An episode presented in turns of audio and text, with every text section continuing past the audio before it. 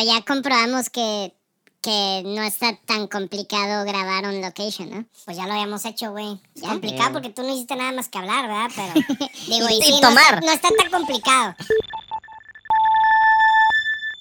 El episodio 148 de The Right Wine está aquí. Miller, dale play.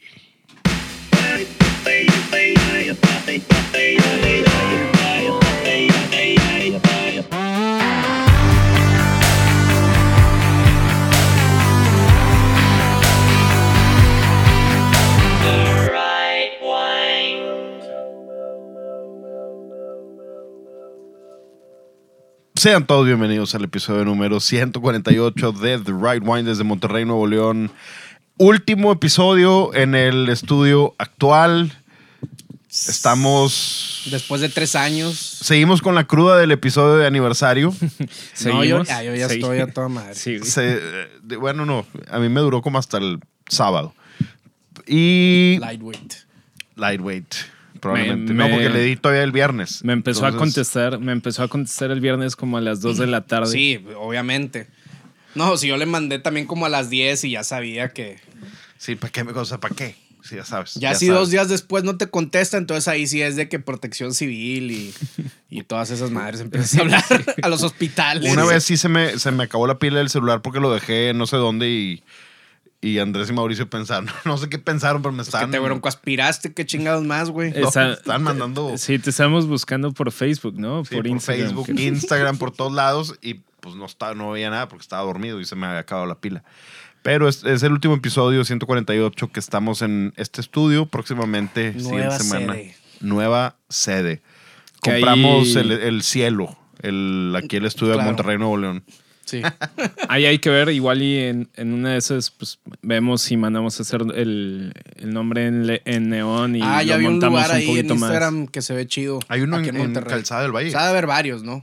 Pero ahí después les, le- les, enseño. Chingón. Pues esta es la despedida de este lugar. Todos los episodios ahora son un suceso. Miller está en los controles desde Monterrey, Nuevo León y Mauricio León está siempre aquí. ¿Qué onda, amigo? no siempre, pero casi. No digo, falta cuando le da la gana porque así es, pero hay que entenderlo de vez en cuando. Las vacaciones. Está bien, está bien. Nada más para que sepan, sacamos un video nuevo de un par de cosas, sacamos un video nuevo de YouTube y la siguiente semana sacaremos otro video nuevo de YouTube y así sucesivamente.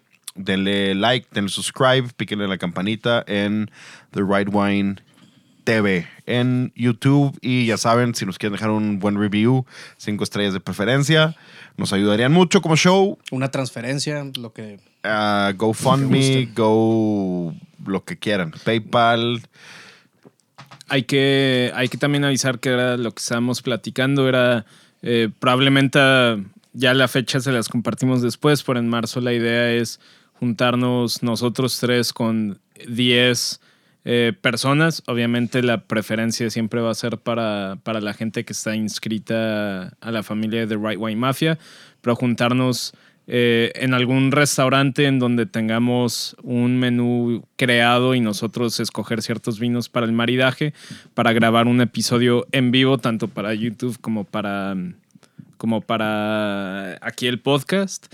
Eh, y sería una manera pues, de, de convivir y de tratar de explicar un poquito más a fondo el tema, el tema de, los, de los maridajes y obviamente pues convivencia con, con la gente que está suscrita a The Right Wine Mafia. Y si alguien de ustedes no está, también se puede, pero la preferencia de los lugares eh, se, le van a, se le van a ofrecer primero a los que están suscritos a The Right Wine Mafia, que a veces hay algunos lugares disponibles, entonces métanse a www.trwmafia.com. Entonces, Eso anuncio. es, eso es- ese es el anuncio de nuestro propio show. Y hoy es 8 de marzo, que es el Día Internacional de la Mujer. Entonces, vamos a pay tribute a algunas de las más grandes de la historia del vino, como Jancis Robinson, empezando por Jancis Robinson, porque Crack. Yo diría que es la jefa de, de jefas.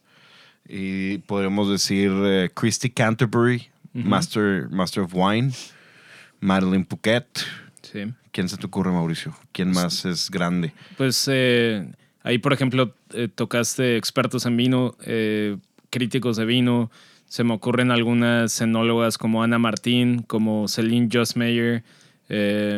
Eh, ¿Qué más? Eh, Laura Catena de, de Catena Zapata. Ajá, Catena Zapana, luego, eh, Catena Za- Zapata. Eh, también algunos, algunas sommeliers de, de piso, como sería, que también son Master Sommeliers, pero eh, Gloria Maniac, Emily Wines. Emily Wines. Laura Maniac me, me dio clases a mí en, A en mí, a Nueva mí York. también. Buena onda. Yo estaba enamorado de Laura Maniac Sí. eh, hace como en el 2010. por ahí. Y obviamente, pues toda la gente que trabaja en el campo y en, en, el- en cualquier área, exportación o lo que sea, eh, son, trabajos, son trabajos difíciles y ahí están representando como siempre. También se nos olvida alguien, ¿no? Mm, eh, teníamos a, aparte de Madeline, estoy viendo Isabel Ferrando también. Isabel, pues, Isabel Ferrandó y se me fue una. Ah, Pitali Tetangé, Mm. es presidenta de Tetangé. y- Se me fue el nombre de la, la presidenta de, de Krug. eh, ahorita no lo tengo en, la mano, pero ella. Y va tan antiguo como, como el nombre de una de las champans más conocidas, que es Bouffe Clicquot. Es, es básicamente la traducción es la viuda de Clicquot, que era, era una señora que aportó a la industria del, del champán inventando la mesa que se llama, para un proceso que se llama riddling, que es una manera de ir volteando las botellas para poder quitar el sedimento o la levadura muerta cuando está en la segunda fermentación. Entonces, eh, él sí aportó, no como Don Periñón. Él no aportó nada. Don Periñón, novio de estrellas. Por favor, no, no se crean eso. Bueno, también gracias a todos los que nos acompañaron a- al episodio en vivo del episodio pasado. Perdón si había alguien vegetariano, la verdad es que no pregunté y pedí pizzas de... Así se aprende, así se aprende. pedí pizzas de la Estelina que no estaba patrocinado, pero la verdad está- están muy buenas. Bueno, a mí me cayeron... A mí no me tocó pizza y. ¿No? No, no. es que nos, están, nos guardaron media pizza al final, ¿no vieron? ¿Y quién se la chingó? Pues ahí estaba, yo agarré No dos, mames. yo agarré dos rebanadas, güey. Pues quedaron- avisen. Pero pues nos fuimos hacer- a cenar. eh, Pues sí. Gracias a los que No, fueron. Yo me puse a levantar todo el desmadre y luego ya, te alcancé. Sí, yo, yo, yo pegué fuga. Andrés se hizo, digo, Diego se hizo pendejo. Sí, pues obviamente. Oye, no, gracias a, de, De verdad a toda la gente que fue, a todos los que escucharon el episodio.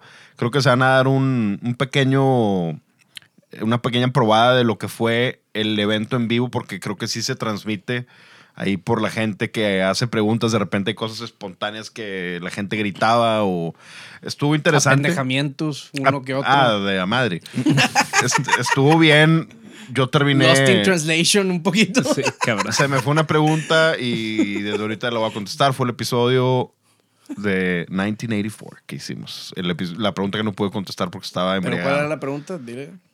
¿Cuál es el episodio que más han escuchado de nosotros tres nada más? Exacto. ese. Exacto. Esa es la Ya pregunta. ahora sí. Ese episodio estuvo Ese episodio de Utopías y Distopías, si lo quieren checar, chequenlo en Spotify o Apple. Y bueno, estuvo bien divertido, la verdad yo me la pasé muy bien y Estuvo a toda madre estuvo cool. Ojalá se le hayan pasado igual y esperemos que no sea solamente en aniversarios, esperemos que próximamente pues sea un tour, ya sacar unas camisetas con el- las fechas Uh, del estaría tour atrás. chingón. Tampico, Tijuana, Coatzacoalcos. Tam- Tampico, Querétaro, eh, Gua- Aguascalientes, de todo. Barras. Parras, donde nos quieran llevar, invítenos y si nos invitan, Vamos. vamos. Tijuana y ¿Quién, te- decía, ¿al quién decía eso? Y Si tenemos, invitan, ya fue la prueba, la prueba piloto para el de Puerto Escondido que tenemos desde hace casi ya año y Sí, medio. Miller, ya. Pero ese es, ese de. Eso ese es colaboración, va a ser- sí, pero, ese no es pero, con ya, gente. pero ya comprobamos que, que no está tan complicado grabar on location, ¿no? Pues ya lo habíamos hecho, güey. Es Ya. complicado Sí. porque tú no hiciste nada más que hablar, ¿verdad? Pero. digo, Y- y, y sí, no tomar. está, no está tan complicado. Que la cagaste también no preguntaste si alguien era vegetariano, pero bueno, ya no va a volver a pasar. Ya, eh, Pero no, pues no es, tampoco es tanto pedo. ¿verdad? Queremos, y para eh, menos, güey, como te digo. eh, nada más para que sepan ya, eh, como quieran y escuche, pero Andrés, Andrés Martínez ya es parte del podcast, va a ser, la, va a ser el metre D de nuestros eventos. Ay, güey. Se va a poner a contactarlos como para las bodas de que, oye, confirmado, ok, Exactamente, pollo, sí. pollo, pollo pescado. Sí, a huevo. ¿Alergias, sí. señor? Exacto, alergias y pues. Más le vale, porque si no, nada más toma, vegetariano, toma de gratis y está ahí pues hay que, Que haga algo. hay que ponerlo a jalar. Muy bien. Bueno, hoy tenemos un tema interesante porque llevamos desde, el- desde esta temporada 5, llevamos esta especie de narrativa hacia un poquito más de estudio, un poquito más de cómo han cambiado los tiempos. Y veo varios, varias fuentes y varios estudios, inclusive temas de- del Basque Culinary Center, de los nuevos métodos de comunicación para la gastronomía y para el vino.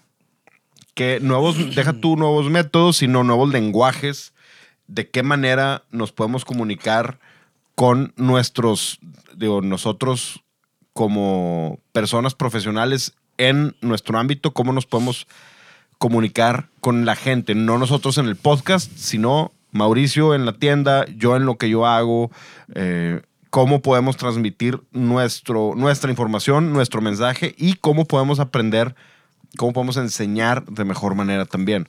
Entonces son desde medios digitales hasta probablemente lo que hicimos, que son, que no fue una cata, fue un gathering, que probablemente, o una plática. Em- empezando por eso, la gente pudo haber aprendido algo sin necesariamente haber estado en una cata ni clase, porque realmente no explicamos qué estaban tomando. Dijimos, están tomando un Prosecco y se están tomando un Zweigelt, los productores.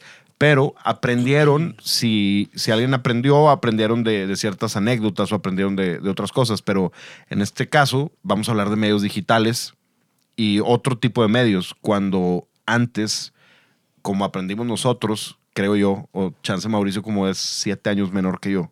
Siete. Siete. Siete. Sí, güey. Siete, seis. ¿De qué año eres? Yo tengo 34, yo soy 86. Yo 87, soy 87, perdón. 29. 87. Tienes 29, güey. Verte, 29 Es un años. morrito. Sí, güey. Entonces, Chemorro. a, a mí, eh, digo, a ti te tocó el auge de Guildsome, por ejemplo. Pues- y yo estudié, yo creo que en el año en el que yo presenté mi intro, sacaron Guildsome. O sea, todavía no existía Guildsome, entonces yo para el intro leí los libros de, de Abuelita Jancis, leí Decanter, empecé un- con un Larus de vinos y demás. Cosas muy medio etéreas porque no, realmente no sabes si la información, digo, para que esté en un Larus tiene que ser legit, para que esté con, con Jancis Robinson tiene que ser legit, obviamente. Pero yo no tenía manera de comparar, de, ok, lo que dijo Jancis es esto, porque también tiene ciertos puntos de vista. ¿Quién, quién más? Digo, eh, a mí lo que, por ejemplo, hablando de Guildsome, que a mí cuando estaba, cuando estaba estudiando para los exámenes de esa, de esa organización, obviamente era una super base y está súper completa, la neta. O sea, eh, todo, Sí, lo que, todo lo que tiene que ver alrededor de sus de la gente que maneja el Court of Masters Américas y el CMS y todo que ya hemos hablado, eh, eso es completamente aparte. Si, si, lo- si separas a las personas de su trabajo, eh, Guildsum es una maravilla. O sea, está muy bien hecho, es una recopilación de información muy completa. El pero es- compendio de pero es Guildsome es, lo, mejor que hay. Es información súper. Y nada más. Bueno, nada más que no se muerda la lengua, Diego. Este. Es, nada más que es información súper dura. El- es, un es bien difícil, güey. Bien. Es como ponerte a leer una enciclopedia. Es cero disfrutable. Para mí, por ejemplo. Obviamente, sí, el pero- compendio, el compendio de, de Guildsum para mí era de referencia. O sea, tengo una duda sobre los Anvagavite de Alemania, pues me metía y lo checaba. Pero así como que ponerme a... Había gente que imprimía el compendio y se lo trataba de memorizar. Yo lo imprimí, me lo, me lo memoricé para pasar los exámenes. Pero espérate, el compendio de Guildsome está hecho para los exámenes. Sí, yo no sé. sé si te acuerdas que te metías a la Pero página. para mí es como, es un, es información, la manera en la que está presentada y planteada es información eh, para Sí, da- da- referencia. datos, datos duros, datos. es como el- ponerte a aprender el atlas del vino, güey. No, pues Imposible. necesitas algo un poquito más humano. La cosa es de- del... Yo sí imprimí dos tomos y fueron dos tomos. Tomo uno, tomo dos. Y venía ahí, empiezas con Alsace, Borgoña, Burdeos, porque están en orden alfabético. Y sí, vienen... ¿Cuántos Briggs tiene que tener para que sea eh, Grosse Gebach o Erste Lage, y etcétera, etcétera. Son, dat- pero son cosas que sabes que te van a preguntar en el examen. Sí, Entonces, sí. Por eso te lo tienes que machetear o hacer tú mismo la conversión en tu cerebro el día del examen, que Pero- no creo que lo quieras hacer. Pero, por ejemplo, lo que, lo que yo iba, yo defendía más el punto porque al final de cuentas, o sea, de toda la gente que nos escucha, no sé cuántos en realidad estén tratando de aprender de, de vinos para dedicarse al mundo del vino y cuántos simplemente quieren aprender de vino porque les gusta y porque quieren saber cómo comprar y cómo escoger mejores botellas para su consumo personal. Yo les diría, el, el compendio de, de Guildsum es completamente innecesario a menos que pienses dedicarte al mundo del vino de manera profesional y vayas a presentar este tipo de exámenes. O sea, eso es, eso es lo que a veces yo creo que está el, la, no está conectado la manera en la que enseñas con el cliente que estás tratando de enseñarle. Porque, por ejemplo, para alguien que lo único que quiere es, quiero, quiero poder sentarme en un restaurante, agarrar la carta de vinos y entenderla y saber qué estoy comprando y por qué estoy pagando X cantidad. No se necesita aprender de memoria que los rendimientos máximos en Poyac contra Burdeos genérico es de 6.500 a 4.500 o 4.000 kilos por hectárea. No se necesitan aprender eso de memoria, la neta. O sea, estás name dropping nomás. Muy bien. Muy bien, O sea, haces tareas, muy bien. Eh, Y digo, no sé si haya cambiado algo de, de la normativa de Burdeos, que esa es la otra cosa. O sea, te tienes que estar actualizando cada año porque cada año Italia es un desmadre. O sea, denominaciones de origen que eran DOCG, al otro año pueden ser DOCG, digo DOC, y otras que eran DOC las pueden convertir en DOCG y ya te cambia por completo tu manera de, de estudiar y obviamente todo eso es todo eso es materia de examen. Entonces, yo, yo la verdad es que sí separaría, eh, separaría en dos. Básicamente, las maneras en las que enseñarías a la gente que está pensando dedicarse al mundo del vino de manera profesional y gente que simplemente está ahí porque quiere saber qué está comprando y por gusto, por placer, por saber qué se están tomando. Yo creo que son dos approach. Es, es un approach muy distinto para cada uno. ¿Has, has notado cómo ahorita en estas generaciones la gente y, te das cuenta con nosotros como nada, no consumidores ni siquiera de vino, como consumidores de contenido, sea Netflix, sea Amazon, HBO, lo que tú quieras. Antes, no sé si te acuerdes, cuando eras niño, veías, no sé, Dragon Ball, vamos a ponerlo como ejemplo, veías Dragon Ball. Y Dragon Ball tú no lo podías ver todo. Tenías que esperarte al... Lo veías el saliera. lunes, ah, que saliera. Pero luego llegaba el viernes y se acababa el capítulo en un cliffhanger y estabas valiendo madre todo el fin. pasaba eso, obviamente. Claro, pero estabas valiendo madre todo el fin de semana esperándote a que, a que el lunes ya Dragon Ball y luego pasaba que lo, re- lo chi- dos regresaban. chingazos más y se quedaba también en otra cosa. Siempre era así. Sí. Una pelea podía, podía ser tres, cuatro episodios. Pero esa era la realidad de antes y ahora las cosas nos acostumbraron, Amazon y Netflix, a que ya sacan las series de jalón, de 10 episodios de jalón. Por ejemplo, ahora que recién no vi Inventing Anna, Cobra Kai, todo esto, te lo avientan, pum, ahí están. 10 episodios, esta es toda la temporada o la para que te mitad. avientes. O la mitad. La mitad, También se usa eso. bueno, South Park saca una mitad un año y una mitad. Hay varios. Digo, no, no es, la, es la minoría, pero también se sacan dos partes. Pero, pero en el caso de que ahorita nos gusta la inmediatez, nos gusta aprender todo de jalón y, y la brevedad. Entonces, siento que los medios que son los más buscados ahorita son las redes sociales para aprender de vinos. En, en el caso de, de mucha gente que he visto que existen páginas, páginas como de infografías que te puedes meter y puedes empezar a, revisar páginas bien hechas de, infografías.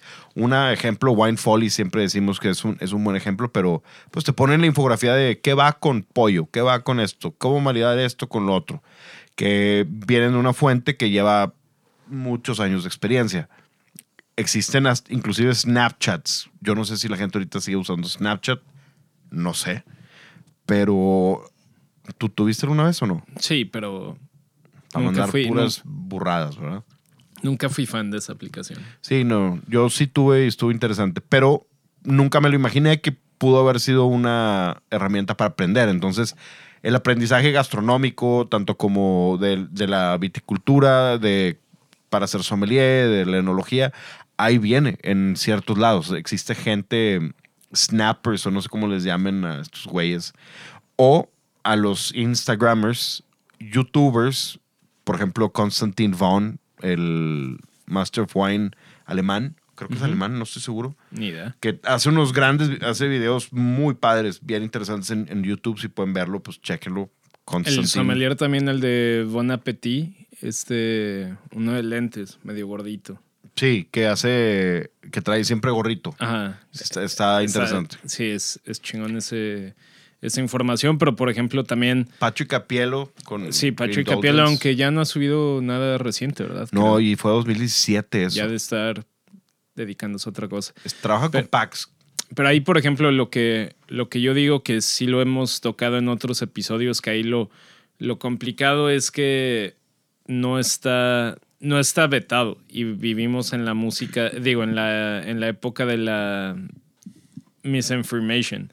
O sea, yo lo veo en grupos de amigos, primos, en grupos de que el otro día no sé quién mandó algo a un grupo, no me acuerdo ni en cuál estaba, que según eso era un güey reportando que básicamente que, que Ucrania, que Rusia había atacado un convoy americano, entonces que ahora sí ya había valido madres, que ahora sí ya era tercera guerra mundial y no, hombre, así.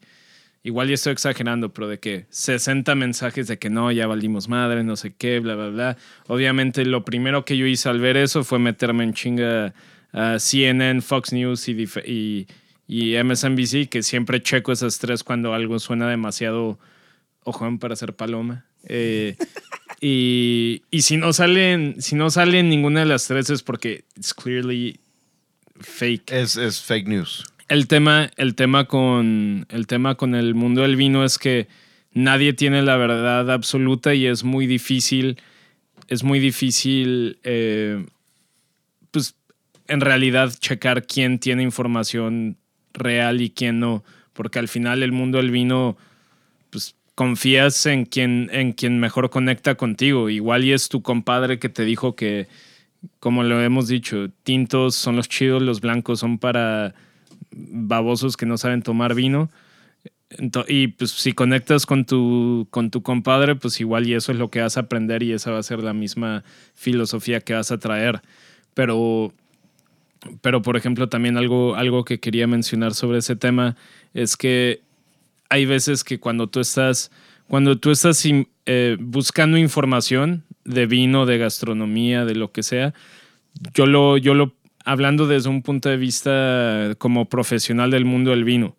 O sea, por ejemplo, todas estas, todas estas certificaciones como el Court of Master Sommeliers que te obligan, te obligan, te obligan, te obligan a sabértelo todo de memoria. Y entiendo, entiendo el setting, entiendo, entiendo que tú estás en un restaurante y hay clientes que te pueden hacer preguntas de todas estas cosas de vino. Y como estás dando un buen servicio, un buen servicio sería contestárselas en el momento. Eso lo entiendo 100%, por vi- eh, 100% pero honestamente, a menos que te, a menos que seas el sommelier, director de bebidas de Ilan Mason Park o de Osteria Francescana y de esos lugares donde estás pagando cantidades ridículas de dinero, ¿qué tiene de malo si estás en un restaurante casual de una estrella Michelin o ni siquiera de estrella Michelin? ¿Qué tiene de malo tú como eh, teniendo toda la información del mundo en tu bolsillo, o sea, gracias a Google y a otras plataformas? ¿Qué tiene de malo que si te toca uno de esos clientes que llegan y, oye, este, eh, no sé, preguntas raras que te van a tocar una en un millón, pero de que, oye, ¿cuál es el alcohol potencial de los vinos de los Eiswein eh, para antes de cosechar los Eiswein en Alemania? ¿Qué tiene de malo decir, no sé, pero ahorita te lo investigo y vas, te vas allá atrás, lo, lo investigas y regresas con tu cliente? Siempre es mejor nunca es bueno dar una respuesta que crees Pero que porque, sabes. Es pero porque el Core of Masters no, no se actualiza a los tiempos. O sea, a lo que yo voy también. Sea, ¿qué tiene de malo? ¿Qué tiene de malo si yo, si yo soy sommelier y yo voy a, yo voy a presentar una botella que ya vendí? Porque de entrada, si estás vendiendo botellas de vino diciendo el alcohol potencial, nivel Brix y azúcar, y azúcar residual por gramos en un vino, no sé a quién le estés vendiendo vino o en dónde trabajes, pero normalmente las ventas del vino se hacen de una manera un poquito más romántica, contando la región, el productor, o sea, se, se platica de eso. Entonces, si ya tú como servicio y como sommelier quieres dar detalles técnicos de ese vino, ¿qué tiene malo decir, ok, eh, vendí este, vendí este, no sé, Yabulé 88, la Yabulé, Hermitage. ajá. Yabulé 88 Hermitage, que tiene de malo antes, eh, antes de salir a presentarlo en la mesa, de cantarlo y todo. Bien sencillo, te metes a la información que tengas que checar, revisas rendimientos, que si hubo heladas en invierno, que si hubo heladas en primavera, que si hubo lluvia en verano, que lo que sea, todos los datos técnicos y ya sales con el cliente y lo presentas así. O sea, ¿por qué viviendo hoy en día en, el, en la época de la información de todo lo que tú quieras al alcance de tus manos? Porque el Core of Masters y todas estas certificaciones no han evolucionado a que eso es una realidad. Es más, es como el, es como el, el simple hecho de que te obliguen, de que te obliguen a abrir las, las botellas de vino en el examen eh, sobre algo, sobre algo plano, ¿no? O sea, ya es que te obligan a, a tener la, la botella sobre una mesa Sí. para abrirla. A mí no me gusta en lo personal para nada. A ver, eso claramente, cualquiera de todos esos Master Sommeliers que trabajó en Nueva York sabe que en esas pinches mesas no hay espacio para que llegues tú ahí y te metas entre, do- entre dos mesas y, ah, comperé. Y les esa es la manera correcta de hacerlo. Eso es como, eso te es lo como, enseñan. eso Es como te, te lo evalúan. ¿Pero por qué? ¿Cuál es la razón? ¿Menos accidentes? no, pues porque es el como Es protocolo. un protocolo, es lo mismo que, que darte. Imagínate que, dice Mauricio, estás en. No sé, estás en Eleven Madison Park y te tienes que dar la vuelta. Ahí tienes las mesas pegadas y te tienes que dar la vuelta de, eh, con- counterclockwise, o sea, contra las manecillas del reloj. Primero empezando por las damas. No, pues Después. eso sí es una razón. No, eso es un protocolo. Bueno, pues sí. Pero tú crees que un viernes a las 8 de la noche vas a tener el tiempo de primero darle a las damas, después darle a los señores y luego darle al host y después volverte a dar otra vuelta. Una vuelta por cada cosa. Ese protocolo es imposible en ciudades cosmopolitas, San Francisco. Ponle tú de que New darle York, primero a las Seattle. mujeres, ok, pero pues que te puedas mover para un lado o para el otro, ¿no? O No, sea, acá tienes que darte toda la vuelta. Sí, pues entiendo el protocolo, pero pues eso pudiera ser, pues vale madre, güey. ¿No? pues, Sí, pero así te evalúan. Sí, Y- o sea, Bueno, pues cuando, Cuando la realidad ahí es sí. otra. Pero digo ya después. para el tema, también para el tema de la decantación de vinos, te, te requieren que sepas manejar un gueridón y decantarlo con, con vela. En los en todos los años que estuve en Nueva York trabajando como sommelier o como barista o nada más yendo a restaurantes, nadie en la vida, nadie, nadie, nadie más que Nilan Mason Park, Daniel y todos estos lugares donde sí hay el espacio, el dinero y el personal para hacerlo. Pero en Bethany no teníamos gueridón. En restaurantes el como- celular.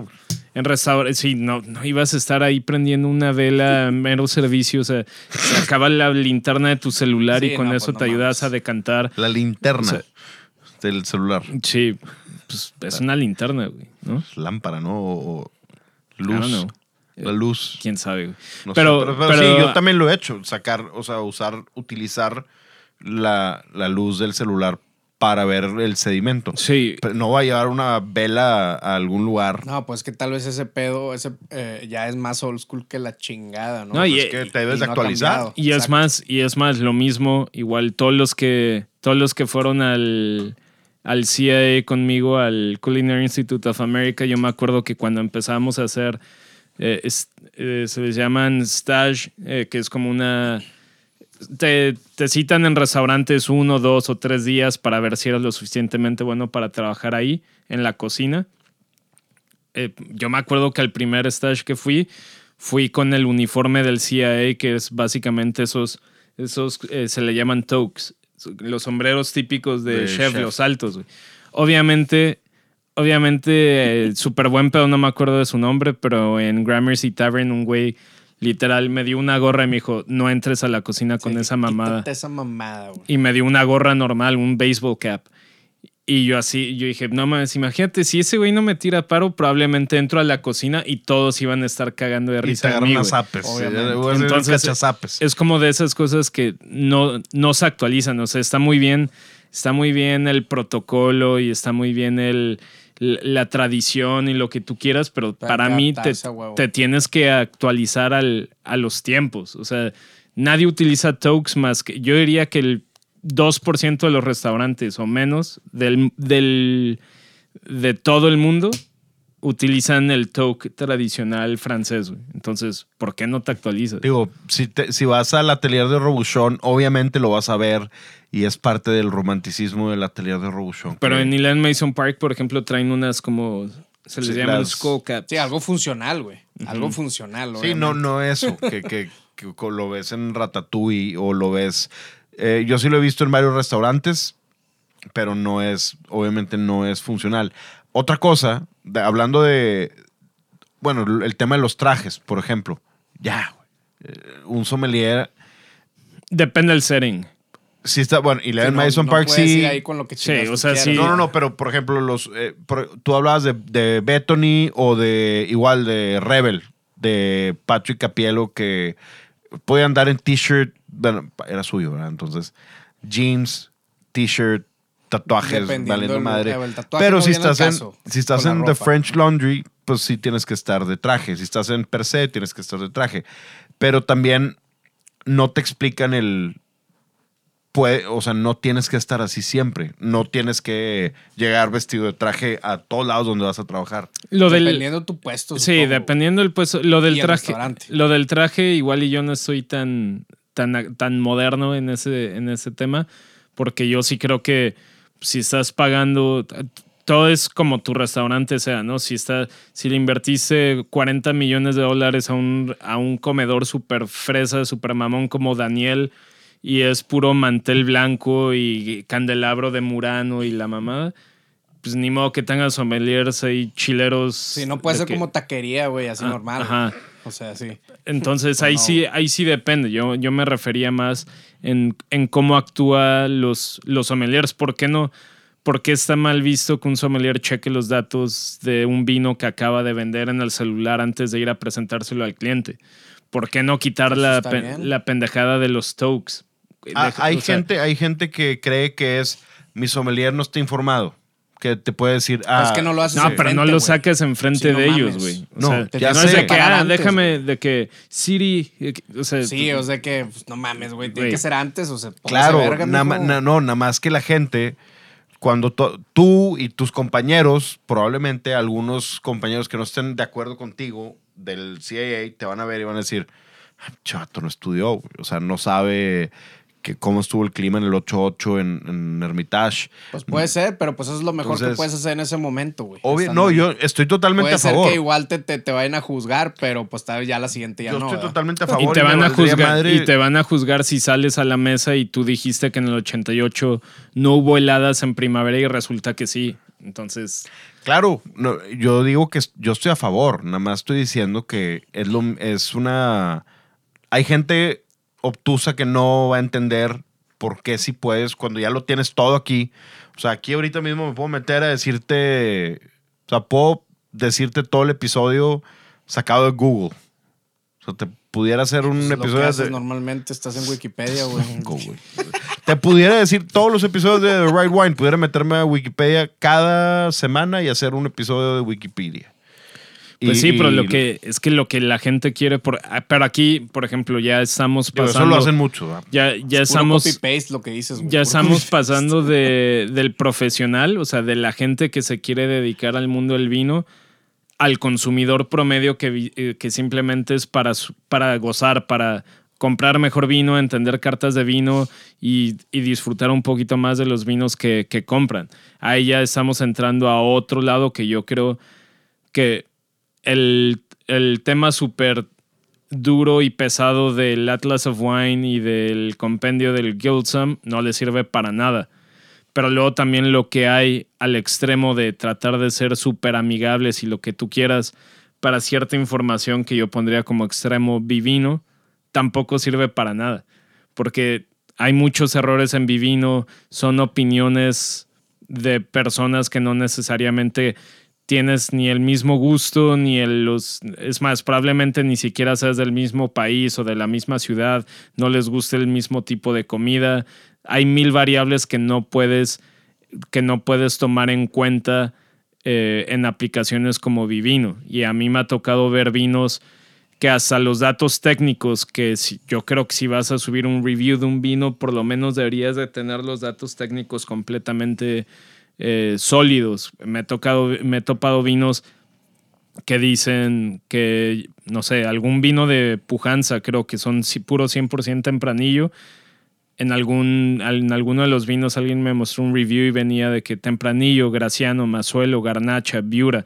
Es el copy-paste de, no es- de cualquier lado. que no es verdad. Entonces, nivel usuario, para mí el extremo a lo negativo sería cosas como Vivino, cosas como los que hemos tocado algunas veces, ciertos, eh, ciertos videos en YouTube, Instagram y TikTok y todo esto que hacen pasar información que está errónea como que es verdad y mucha gente se lo cree.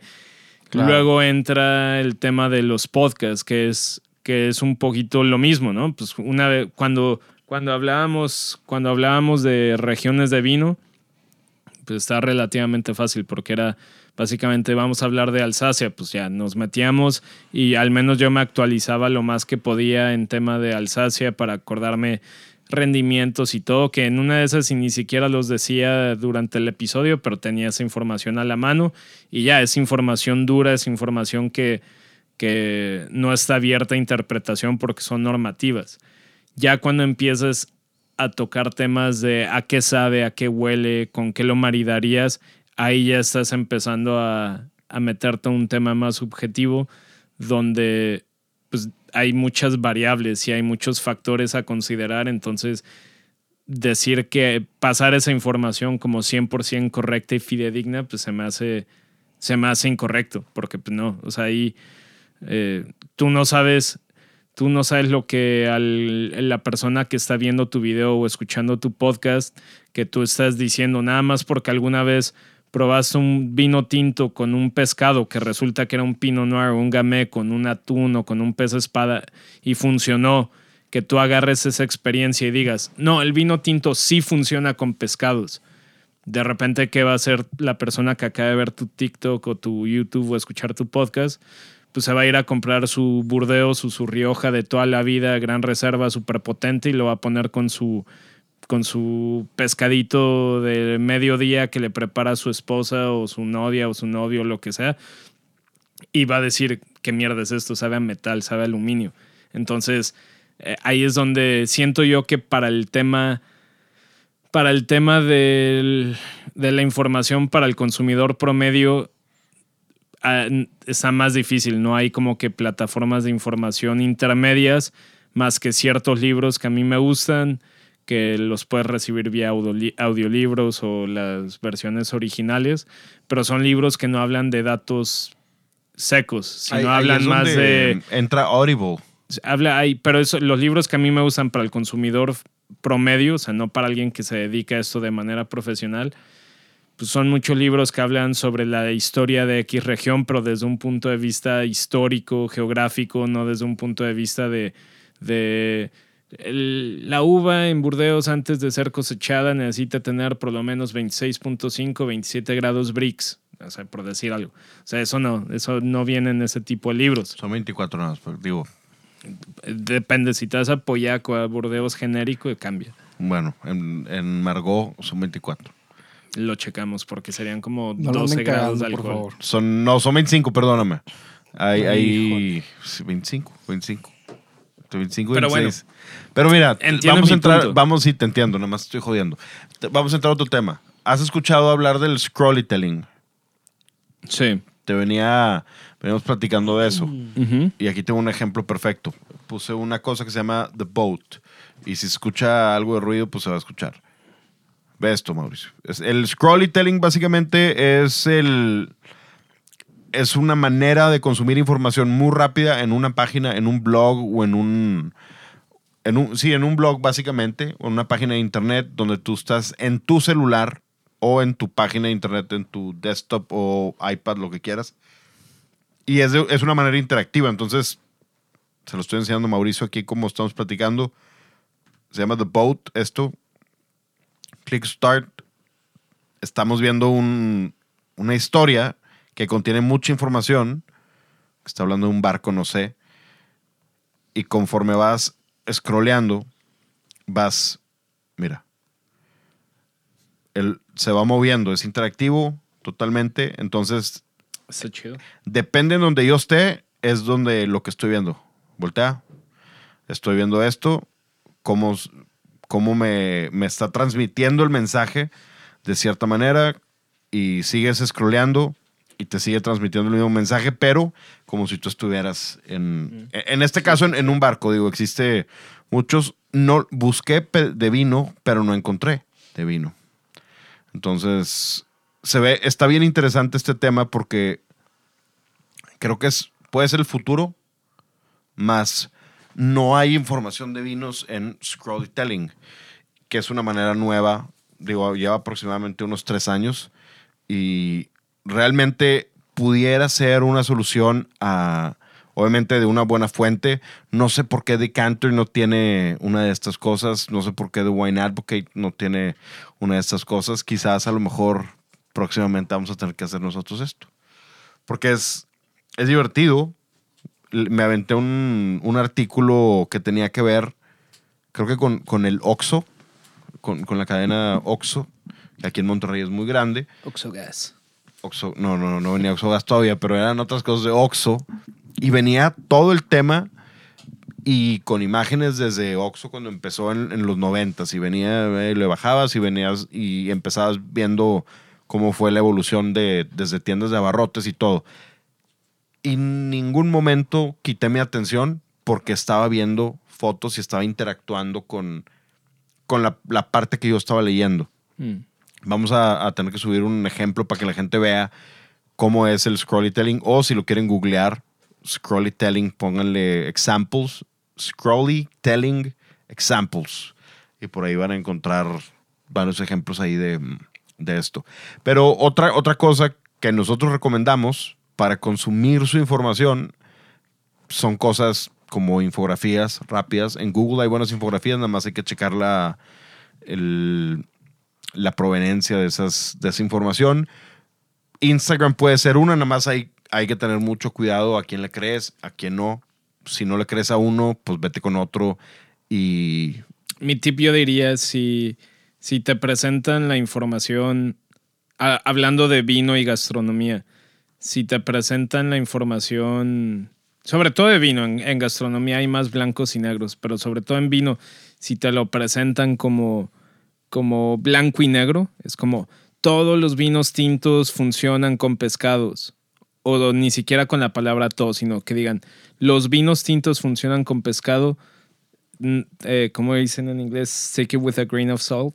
O sea, no te lo, tradúcelo. No sé, no, Tómatelo con un grano no, de sal. no te lo tomes a pecho. No, no. No, pues tienes que ver por varios lados y hacer un punto medio según tu criterio. ¿no? Obviamente, tienes que crear tu propio criterio. Y siempre, esto es algo que siempre lo hemos dicho desde el capítulo 1, que, como dice Mauricio, no hay blancos y negros en el vino. Hay muchos Matices tonos de gris. gris, miles, donde puedes ver a tu blogger favorito y, y a lo mejor tu blogger favorito va a decir una, una cosa equivocada.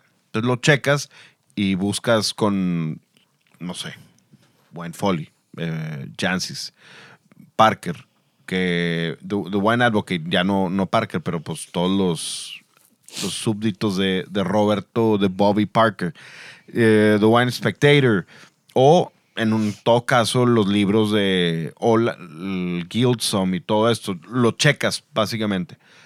Entonces, al consumir información, Instagram es una fuente Los videos de YouTube son una fuente que han salido demasiados. Te digo, Constantine Baum. eh, ya tenemos nosotros YouTube por si quieren darse una vuelta por ahí. Otra vez lo repetimos. Que lo estamos haciendo de una manera totalmente diferente. Es un formato bien diferente a lo que hacemos aquí. Es, creo yo que es nuestro YouTube es un poquito más para informar de una manera más rápida, eh, de una manera más concisa. Y acá es un poco más de storytelling. Entonces, digo, nosotros estamos tratando de hacer y abarcar tantos formatos como podamos para poder mantener a la gente informada y a la gente que nos escucha. Y a veces, pues, podemos inventar alguna otra cosa nueva, como el storytelling, lo podemos intentar, Mauricio. Tú eres el encargado de eso. No, y ahora son los eventos en vivo. Lo que viene, yo creo que ya nos enamoramos de hacer eventos en vivo Eventos y en vivo, güey. Va a ser tour, güey. Ya. mándenos un mensaje si quieren que vayamos a su ciudad. ¿Cuántos, ¿Cuánto es el mínimo que necesitamos por ciudad para ir? ¿Cuál sería más o menos? ¿Qué pudiera ser? 20 Ni- personas. Unas 20. 20 personas que les guste el vino, que digo que hayan escuchado el podcast, porque pues no, no sé, no voy a hacer que... O quién sabe, tal vez alguien que, que escuche el podcast quiere llevar a algún amigo o amiga. O hijo o hija o algo. No, pero 20. Al evento. Sí, por eso, pero 20 personas de como quórum. Sí, exacto, en total. Ajá. Y nosotros... Por ya- ahora, luego ya después hacemos el Stadium Tour y ya eso. Arena, primero Arena Tour. Theater, Arena, theater, theater, Arena, Stadium. Son los, esa es la visión a largo plazo. Exacto. Oye, me pasó algo en la semana bien chistoso y eh, mi hermano mayor, esto, esto me da mucha risa porque se lo mandé a Mauricio y estaba ahorita discutiendo con él, no discutiendo, sino tirándole madreada. Ayer, lunes, amanezco y tengo un mensaje de él y es nada más una foto. Y es una foto de un diploma de la uh, eh, Universidad de Pensilvania que dice el nombre de mi hermano, para no decir nombres, y abajo decía que he passed the five week uh, course on the University of Pennsylvania on wine tasting, wine appreciation, and wine no sé qué, no sé qué. Na, na, na, 1983. Sí. Ay, cabrón. Siempre me había contado la historia y le mando un gran saludo porque de repente nos escucha. Y siempre me había contado la historia y me había contado una historia como sus amigos lo habían puesto en ridículo después de que no le creían que tomó ese, ese curso. Y yo dije, ah, pues ha de ser madreada. Y me mandó el diploma, diploma que se lo encontró. Y dije, wow, un diploma del 83 que viene, que lo Papá. pasó y en la Universidad de Pensilvania, pues, digo, estás allá en, en los Ivy Leagues. Entonces le debes todo a él. Mm, No. No creo. Él, él fue, fue la- el, quien, quien dijo. primero vino. No, no, no, ¿No? no. No sé quién fue primero. No, pero él me apoyó, fue quien más me apoyó Ah, pues, en un principio. Entonces, qué loco que, que esté su diploma. Y ahorita nos estamos peleando por WhatsApp y me pone papelito, habla. Yo sí sé. mamás. Hijo de la Mamás, papelito. Ah, yo también habla. tengo mis diplomas, güey, nada más. Entonces. ¿Y luego qué pasó? No, nada más. Me me da risa ver que es del 8-3. Yo todavía no estaba planeado. Yo todavía no estaba ni en. Nunca te planearon, creo, güey. Creo que Sí, fue nada más mi del hermano- destino. Mi hermano me- eh, menor y yo decimos, oye, a ver, si somos siete hermanos, ¿quién fue el accidente? ¿Yo? Y luego te tuvieron a ti para cubrirte, para cubrir, o, o, o tú fuiste el accidente de plano. ¿Quién sabe, güey? Es un dilema, pequeño chiste, no, no se lo tomen tan en serio. Chiste Ya sé. familiar. Local familiar. sí, lo- local muy familiar. O sea, a lo mejor me tuvieron a mí y dijeron, ay, le cagamos, déjele, tenemos otro hijo para, para cubrirlo. O, De que chinga, este no salió bueno, pues vamos a O- ver si o- o ahora po- sí sale uno o bueno. pues salió otro, güey.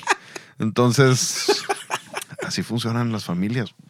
A veces pasan que salen siete No, y hermanos. tú saliste primero que músico y la chingada, no, hombre, güey. Puta madre. Sí. Fue de que puta madre. A mis 14 años yo creía que iba a ser rockstar.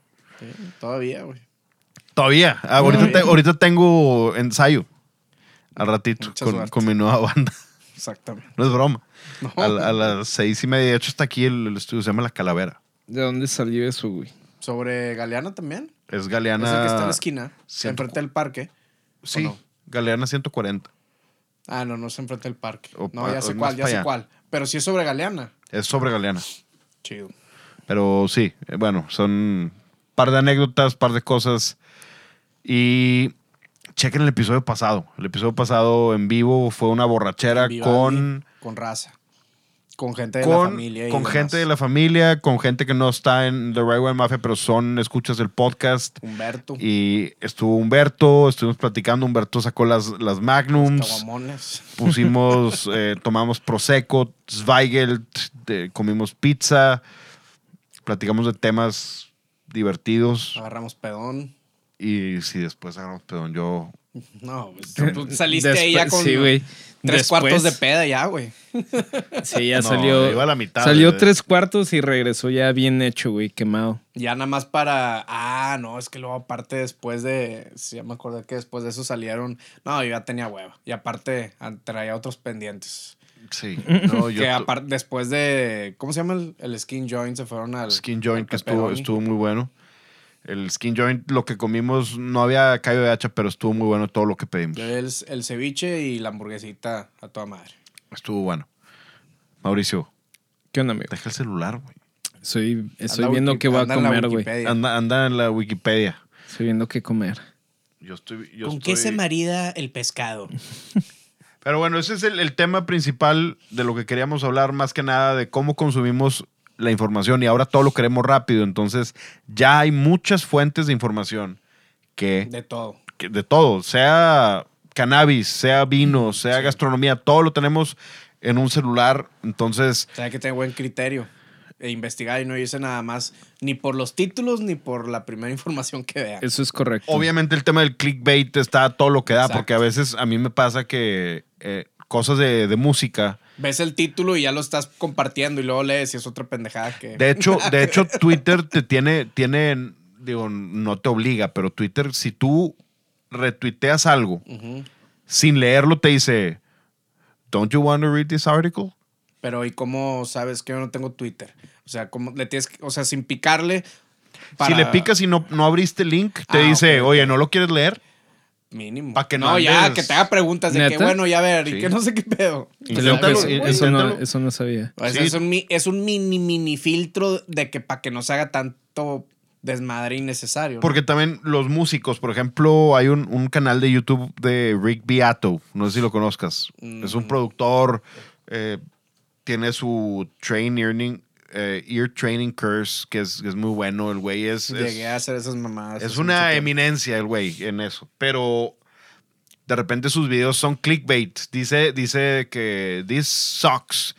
eh, y realmente es de que sucks otra cosa, no lo que, de lo que iba a hablar. Entonces Obviamente. Super clickbait. Sí, es mega clickbait. No, pues digo, mucha gente ha- hace ese pedo. Pero, ¿y no, es, no los están bajando de la aplicación? No, bueno, no, no, no, no les por- bajan el... No, porque sí está diciendo Pero, pues, sí lo algo. puedes hacer, güey. O sea, está diciendo que, ah, it sucks that uh, not so many people. mamada, no, de que sucks que no tanta gente conoce a este artista. Ah. Que, ah, o sea, es nada más clickbait. No, pues digo, es parte del mercadotecnia. Es parte también. de la mercadotecnia. La onda es de cuando agarras nada más el título y ya es un fact para ti, güey. Tienes que primero leer a ver de qué chingados está hablando. Sí, El artículo, güey. en, ¿no? en este caso, lo que vi fue, no, no sé si fue de Rick Beato, pero era del documental de Get Back de los Beatles.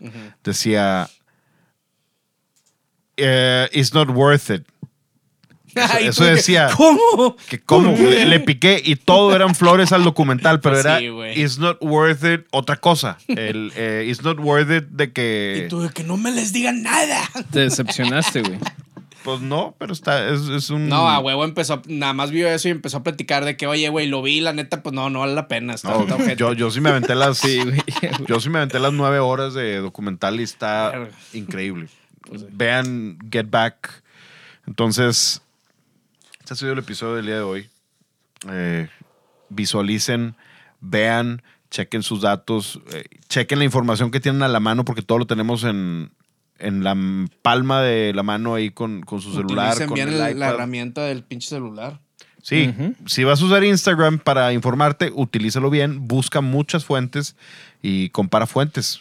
Es correcto. Y Eso si vas a escuchar podcast, compara podcasts. Si vas a escuchar, siempre. si vas a leer blogs, lee diferentes blogs y ve si en algo coinciden. Y te- Si- Exacto, sí, sí, sí. Digo, también, si uno no coincide del otro, es, quiere decir que uno no hizo su tarea y uno sí. En- Pero pues si ya tienes eh, o tres, cuatro artículos, ya puedes empezar a hacer un punto medio. Sí, Ujú. tú haces tu propio criterio. Es lo Exacto. que siempre decimos. No se tomen todo a pecho. Tómelo con un grano de sal, como dice Mauricio. Inclusive nosotros, como siempre decimos, a veces decimos ciertas cosas jugando y luego hay, Ando jugando, y luego hay ando gente que- jugando. Ando chingado, jugando, pues, hay ni gente que fuera qué, güey, Hay gente que madre. anda llorando y se enoja. De jugando, ni ganchado. Por cierto, un saludo. Un saludo al Wine Hunter que nos felicitó por el tercer aniversario. Se acordó el Wine Hunter. Muchas Saludo. gracias y un saludo. Un saludo al buen Wine Saludos Hunter. al Wine Hunter. Por cierto, antes de irnos, Dua Lipa ha caído de mi pedestal. ¿Por qué, güey? por Porque no te contestó el mensaje, ¿o qué? Un DM. un día no me contestó. Todos los días en las mañanas le, le mando DMs.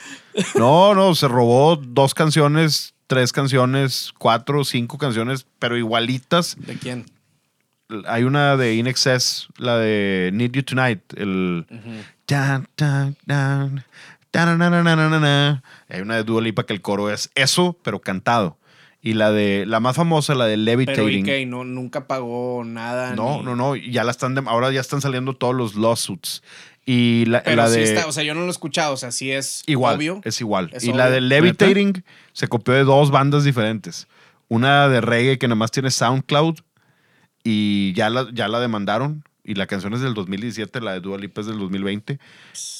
Y el verso es del 79 de una Digo que de tal vez bandilla. ella no tiene nada que ver, nada más, o sea, la gente que tiene, que le hace las rolas. Sí, pero ahí checa tus facts. Oye, ¿de dónde sacaste ese beat?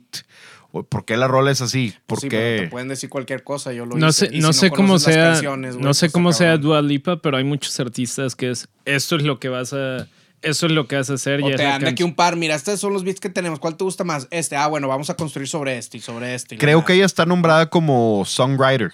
O sea, es parte del songwriting team. Entonces, o sea, que sí se le van a atorar.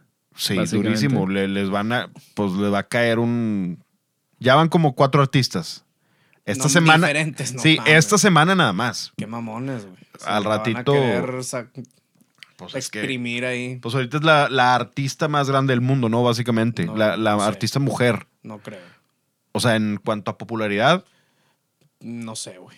act- activa. Porque Lady Gaga ya es más actriz. Es mucho mejor. Beyoncé también está Sí, bien pero cabrón. Beyoncé ahorita no está tureando. Me refiero a la gente que está por, ahorita por pandemia nada tureando. Mm, Antes estaba tureando bien cabrón.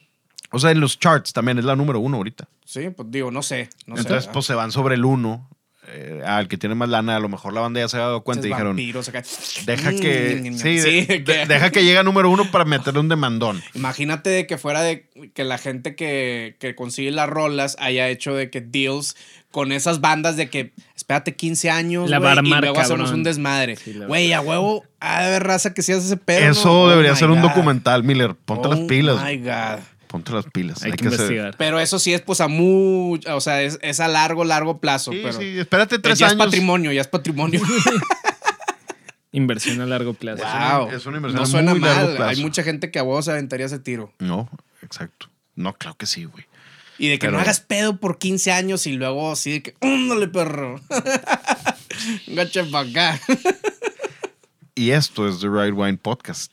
Las redes sociales de Mauricio son Es Mau León, Mau con dos U's y Some Travel MX. las redes sociales de José María Peña Garza, o sea, Miller. Exacto, José María Peña Garza y at Sintonía Canábica. Las redes sociales del show son at The Right Wine Podcast, at The Right Wine Mafia, at Diego de la P personal y www.trwmafia.com y YouTube, The Right Wine TV, like, subscribe, campanita. Denle amor al canal, pásenselo a un amigo, sean buenos amigos.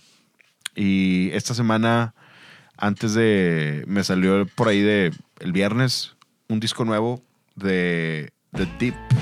Y me gustó mucho la canción que se llama Paddle to the Stars. Entonces nos estamos despidiendo con Paddle to the Purple. Stars de The Deep.